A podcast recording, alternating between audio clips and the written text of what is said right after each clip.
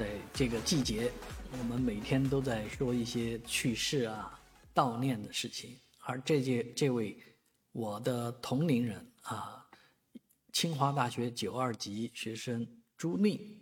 今天已经去世了，啊，真正去世了。前两天我们还在说朱令这个病重啊，这个但是一个非常不好的呃这个情况就是呃案子到今天没有破。啊，或者说嫌疑人至今没有伏法，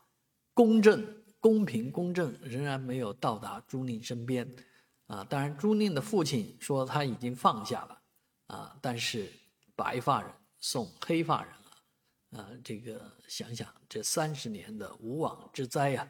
我们三十年人生已经过去啊，人家的三十年在病痛当中受着折磨啊，折磨到今天去天堂了。啊，折磨算是结束了。当初的如花少女，啊，而今的这种形象不足、不足、不忍足视啊，啊，所以这个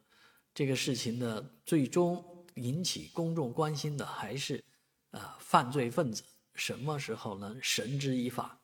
神探啊，这个欧美神探呢，给出一些啊，支了一些招啊，有各种啊，但是。很多人都认为，呃，最好的一招就是测谎，啊，测谎这个事情到底能不能作为最后定案？我觉得这是很关键的。毕竟现在的测谎技术比五六十年前要先进很多，加上人工智能，啊，所以我觉得要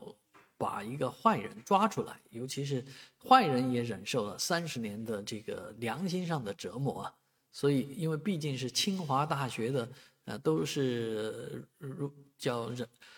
国之骄子啊，天之骄子啊。那他们这三十年各有各的人生，但是背负着一个杀人犯的呃嫌疑的这些人，他的良心就真的过得去吗？通过测谎能够测出来吗？